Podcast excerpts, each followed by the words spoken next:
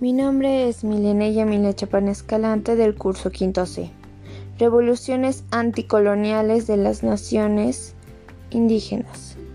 La revolución indígena se dio por parte de Tomás Catari y Tupac Amaru, liberando a los indígenas de la opresión de nuestro país, para ya no soportar más abuso, explotación y exiliación de tierras. Micaela Bastias fue una de las mujeres más valientes que estuvo en pie de lucha al lado de Tomás Catari y Tupac Amaru, para que sus derechos sean escuchados y el de sus hermanos. Iniciaron la confrontación con los españoles.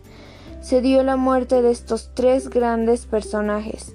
Después de tantos años se ha devuelto la liberación de los pueblos indígenas, donde exclamó Tomás Catari su frase, yo muero, pero después de mí millones y millones se levantarán. Gracias.